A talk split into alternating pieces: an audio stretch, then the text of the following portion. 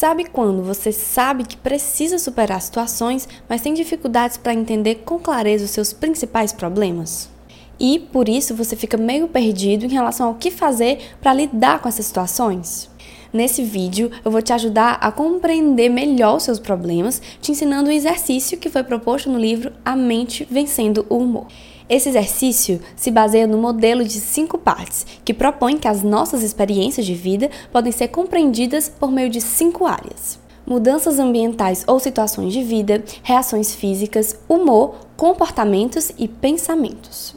É importante que você entenda que todas essas áreas da sua vida estão conectadas entre si, ou seja, cada aspecto influencia todos os outros. Por exemplo, se você tem o pensamento de que não vai conseguir apresentar o seu TCC em público, provavelmente você vai ficar nervoso, vai ficar com frio na barriga. Ou seja, o seu pensamento afetou o seu estado de humor e as suas reações físicas.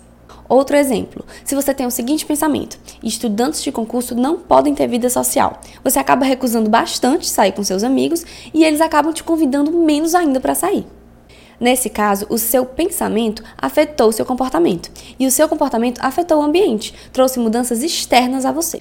Ou seja, todas essas cinco áreas da sua vida estão se influenciando a todo momento e compreender como elas interagem entre si é fundamental para que você consiga entender melhor o seu problema e, consequentemente, saiba a melhor forma de lidar com ele.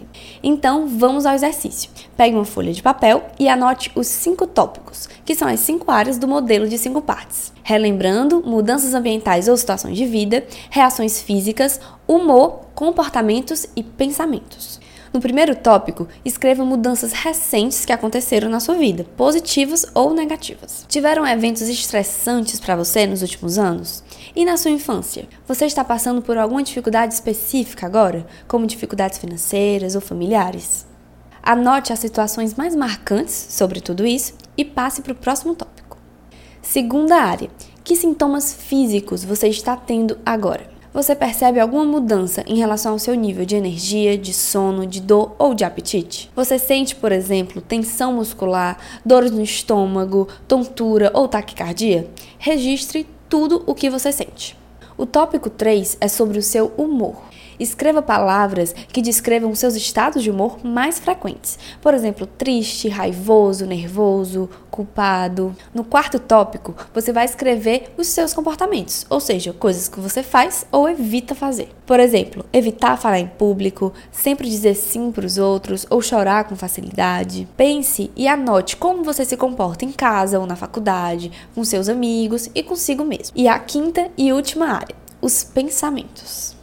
Quando você apresenta estados de humor intensos, o que você pensa a respeito de si mesmo? E o que pensa sobre os outros? O que se passa em sua cabeça sobre o seu futuro? Existem pensamentos que interferem na realização de coisas que você gostaria de fazer? Surgem imagens ou lembranças na sua mente? É importante que você escreva o máximo de pensamentos possível.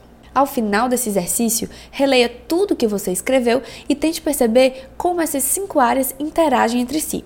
Você consegue perceber conexões entre elas? Por serem interligadas, pequenas melhoras em qualquer uma das cinco áreas contribuem para mudanças positivas nas demais. Então, reflita sobre que pequena mudança você poderia fazer para começar. Depois de ter uma visão mais ampla e mais clara sobre o problema, fica mais fácil avaliar qual o melhor caminho para começar a solucioná-lo. A forma como você compreende o seu problema tem efeito sobre como você lida com ele. Esse foi o vídeo de hoje e eu espero que ele te ajude a caminhar em direção à resolução dos seus problemas. Até o próximo vídeo.